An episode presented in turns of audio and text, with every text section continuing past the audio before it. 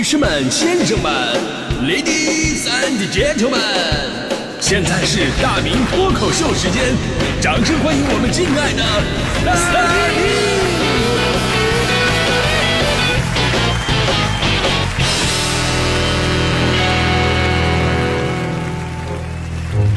好，欢迎各位来到今天的大明脱口秀，我是大明。呃，今天咱们说的话题呢，是你小的时候的那些天赋，如今哪些都兑现了呢？呃，有些孩子确实很厉害，很小就能展现出某方面的特长，比方说这个玩那个魔方，手速超级的快，咔吧几下子就搞定了。我这么大人，我根本做不到，我咔吧几下就掰零碎了就。还有的家长啊。就是我也是我们的听友啊，听友经常联系我说：“哎呦，这你知道我们这孩子特别喜欢听你的节目，大明啊，这听你大明脱口秀，有一些你的段子吧，倒背如流。”然后呢，在这个微博私信给我发这个孩子，呃，说我脱口秀的一些语语音，我一听啊，我的天呐，真的是绘声绘色呀！我听完以后一直在想一个问题：这段子我说过吗？或者说关键字一搜索，哎，还真是我说的啊！所以你说到这个记忆力呀。前两天有一个一岁多的小女孩火了啊，奶声奶气的跟妈妈一起背诵古诗。妈妈说上半句，哎，这小女孩下半句立马就能接得上。这才一岁多一点啊。妈妈说这孩子从小就有语言方面的特长，背诵古诗特别的快。然后呢，我也看了这个视频，真的是对答如流，条件反射那种啊，就根本不需要在脑海当中想嗯啊什么搜索答案，根本不需要。然后有有网友就这么说的，说这个孩子是不是出来的时候忘了喝孟婆汤啊？这个带带着记忆下的凡，知道吗？其实令人惊讶之余啊，我们想一想，好像每个孩子在小的时候都是在家长的赞美当中长大的。你小的时候做什么事都是对的，什么都是优点。比方说你哭。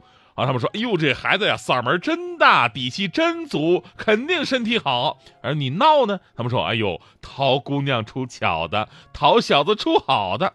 你半夜在那乱动，哎呀，这孩子真是精力旺盛，以后肯定有出息。然后你纹丝不动，他们说，哎，这孩子是不是死了？所以我想了一下啊，我一生当中最高光的时候，就是我刚出生的时候，所有的人都特别看好我。啊，我的姥姥说：“哎呦，这孩子你看啊，天庭饱满，地阁方圆，以后肯定是个当官的料。”我爷爷说：“哎呦，我孙子那是大而有福，上面还有痣，以后这钱呢花都花不完。”我舅妈说了：“说哎呦，我这外甥啊，手指头真长，那以后肯定是个钢琴家。”我叔叔说呢：“我大侄儿一看就特别的文静，以后肯定能考上清华北大。”这些都是我人生啊，我到目前为止得到过最高的肯定。而我呢，也用实际行动证明了，这种封建迷信是不科学的。呃，而且何止我呀，每个人的人生都可能是这么高光开启的。你比方说大迪同学，大迪跟所有的女生，我相信是一样的啊，这肯定是一样的。就是就是小的时候都经历过嘛，就刚出生的时候就被爷爷奶奶、姥姥姥爷说什么哟，仙女下凡，你知道吗？你的命运跟别人是不一样的。啊！长大发现确实是仙女下凡，只不过脸先着地了，你知道吗？然后呢，又被七大姑八大姨啊誉为一定会成为一个特别的人啊，也应验了。长大以后发现自己果然很特别，特别穷。哎，那我一直以为啊，对自己的下一代睁眼睛说瞎话是老一辈的特点啊，其实我天真了。我发现这个特点在我们这一代人身上体现的更过分。你说老一辈人吧，起码是在你出来的时候才开始追捧你的，现在的年轻人啊。还怀着孕呢，做产检的时候，还在肚子里边七个月左右做这个 B 超嘛，然后呢就看那个照片一片模糊，然后他们就硬说：“哎，老公，你看他多像你，老公跟你长得一模一样。”是我我我我是能理解这种初次见面的喜悦，但咱们能不能实事求是一点？你老公毕竟是个发育完成体啊！对不对哎呀，但是这就是父母，就是在他们眼中，自己的孩子就是最完美的。而这种光环呢，从出生就带在孩子的身上，而这种光环既是爱，但是呢，也是后来的一种后遗症。就什么后遗症呢？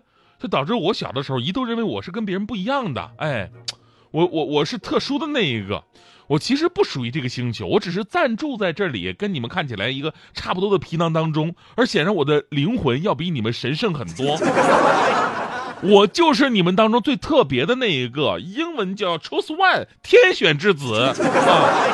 再加上那会儿玄幻的电视剧还特别的多，一度导致我本人呢就非常的唯心主义唯心主义。就我以前啊，我比方说上课的时候，老师那个发考卷，哎，同学们，这是你们上一次的考卷啊，成绩都在上面写着呢。嗯，发下来卷子那一刹那，我以迅雷不及掩耳盗铃的速度，我先把分数我先挡住，我先不看，我要像电影里边那个赌神搓牌一样，哎，我搓一搓，慢慢的看，一个数字一个数字的看，这样的话呢，就会出现我想要的数字。然后呢，我搓了半天，小心的移动手掌，我看到了第一个数字六，啊，看到六，虽然不是很多吧，但我放心呢，十位数是六，证明我及格了呀，对吧？然后我再往个位数再移，我再移，哎，我就考了六分 啊啊，这么惨的吗？其实我们每个人呢，年少的时候都会有一个错觉，那就是我的人生注定不凡，大有可为，成长，呃，这个。成长曾经是我们最开心的事儿啊，因为就好像化茧成蝶一样嘛。这个随着自己的慢慢的长大，你觉得，哎呀，我真正的自己离自己越来越近了，我终于要成为人才了。而如今才发现，成长却是我们人生当中最痛苦的事儿，因为只要一开始长大就没有止境了啊。成长的过程当中，你会长高，然后长大，然后也会长老、长胖、长秃，是吧？真的停不下来，就有一种刹车坏了的感觉。所以呢，今天的我。终于接受了自己是个普通人的事实 啊！好意外，我竟然跟你们一样，我竟然是个普通人啊！当代著名学者周国平先生在他的《周国平论人生》这本书里边有一句话，我觉得说的特别好，今天可以在最后分享给各位。他说呢，人有三次成长啊，一呢是发现自己不再是世界中心的时候，二呢是发现再怎么努力也无能为力的时候，三呢就是接受自己的平凡，并去享受平凡的时候。这个世界绝大多数人注定干不出惊天动地的伟业，生活当中也不需要那种万中无一的主角，需要的是大部分平凡，但不会在平凡当中溃败，认清了生活的真相，依然热爱生活的人。所以呢，今天咱们在说这个孩子天赋这个话题的时候呢，很多家长都会欣喜于自己孩子，呃，神奇呀，哪怕是跟别人的一点点不同啊，并会以此规划培养，啊，甚至是定义孩子未来的人生。啊，我的孩子爱唱歌，以后要培养当歌星；孩子爱跳舞，以后可以当演员。我孩子这就，嗯，事儿多，事儿特别的多，那以后可以当领导。这我孩子特别爱吹牛，以后可以当主持人，是吧？每个家长都是这样想的，当然这没错，这是父母的一种责任嘛，对吧？呃，只是希望在这份期许的背后啊，也要教会孩子们。如何去面对自己是一个平凡的人，并且在平凡的日子当中，同样学会享受幸福的人生？真的，哎呀，这是我，我也就是这么多年，我受过太多伤害了，把我这个那种总是自命不凡的这个劲儿吧，给我绑过来了。但是好多成年人还有这毛病，比方说强嫂。我今天最后我一定要给强哥说一句公道话，那就是有的女生啊，总会莫名其妙的跟男生说这么一句话，就是哎呀，娶到我呀，你就偷着乐吧。啊，偷着乐吧，娶到我就是你最大的福分，就是一定要在平等的婚姻关系当中呢，占据在一个莫须有的高地上。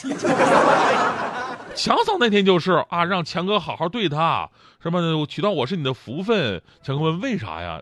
强嫂说了，你不知道啊，我是仙女下凡。我一出生的时候，我姥姥那么跟我说的，我仙女下凡，我我我来到这个世界上，我是我就是来报恩来了。那。强哥当时啊就说了一句话，实在没忍住啊，说：“媳妇儿，你你确定你是来报恩的吗？我怎么感觉你像是来报仇的呢？” 咱说别动手啊。